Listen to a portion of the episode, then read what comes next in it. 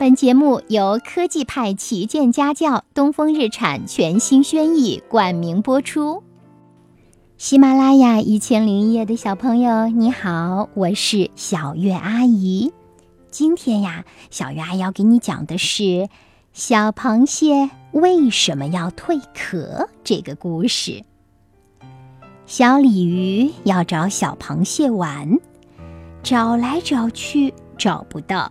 他游到湖底，问水草：“请问你知道小螃蟹到哪里去了吗？”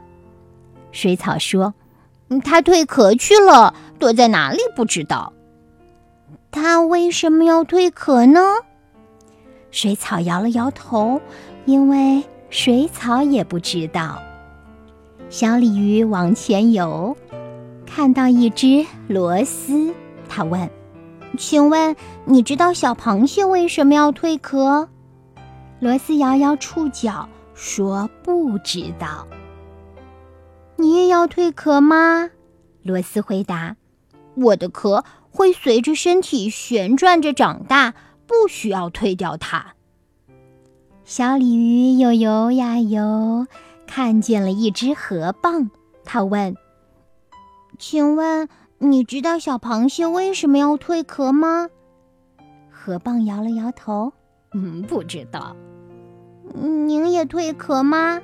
河蚌说：“我的壳会随着身体一圈圈的往外长大，不需要再蜕掉它。”小鲤鱼想着想着就回到了家，他问妈妈。妈妈，你知道小螃蟹为什么要蜕壳吗？鲤鱼妈妈摇摇前鳍说：“ 哦，宝贝，妈妈可不知道。”那我们为什么不蜕壳呢？妈妈说：“傻孩子，我们身上长着的是鳞片，不是壳。我们的鳞片呀，一年长大一圈，数数它有几圈，就知道我们有几岁啦。”小鲤鱼看了看自己的身体，想数数自己的鳞片有几圈，可是看来看去看不清楚。就这样，小鲤鱼每天都惦记着小螃蟹。小螃蟹到底到哪儿去了呢？它蜕壳以后，自己还能认识它吗？带着这些疑问呀。小鲤鱼总在期待着能够早些见到小螃蟹。这天，小鲤鱼觉得呀，外面的世界特别的美，阳光亮亮的，天空蓝蓝的。正当他认真的欣赏着风景的时候，突然听见有人叫他：“嘿，小鲤鱼！”小鲤鱼回头一看，哎。小螃蟹，可是是自己的好朋友小螃蟹吗？它怎么好像大了一圈呀？于是他急忙问：“你，你，你是，是原来的那只螃蟹吗？” 什么原来的？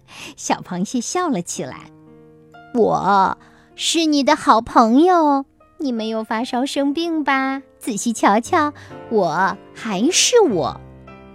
那你是不是蜕了壳呀？对对对，你看我长大了呀，旧的壳包着我的身体，我就没法再长了呀，所以我要蜕掉它，换上新的壳，这样我就能长大了呀。小鲤鱼仔细看了看，嗯，真是这样呢。小螃蟹长大了。小螃蟹对小鲤鱼说：“你也长大了呀，我们好久不见了呀。”“嗯，那当然，小小螃蟹、小小鲤鱼都要长大的。”好，小朋友，这个故事呀，小鱼阿姨就讲到这里了。通过这个故事，我们认识了很多的小动物，对吧？小鲤鱼、小螃蟹，它们是主角。还有什么呢？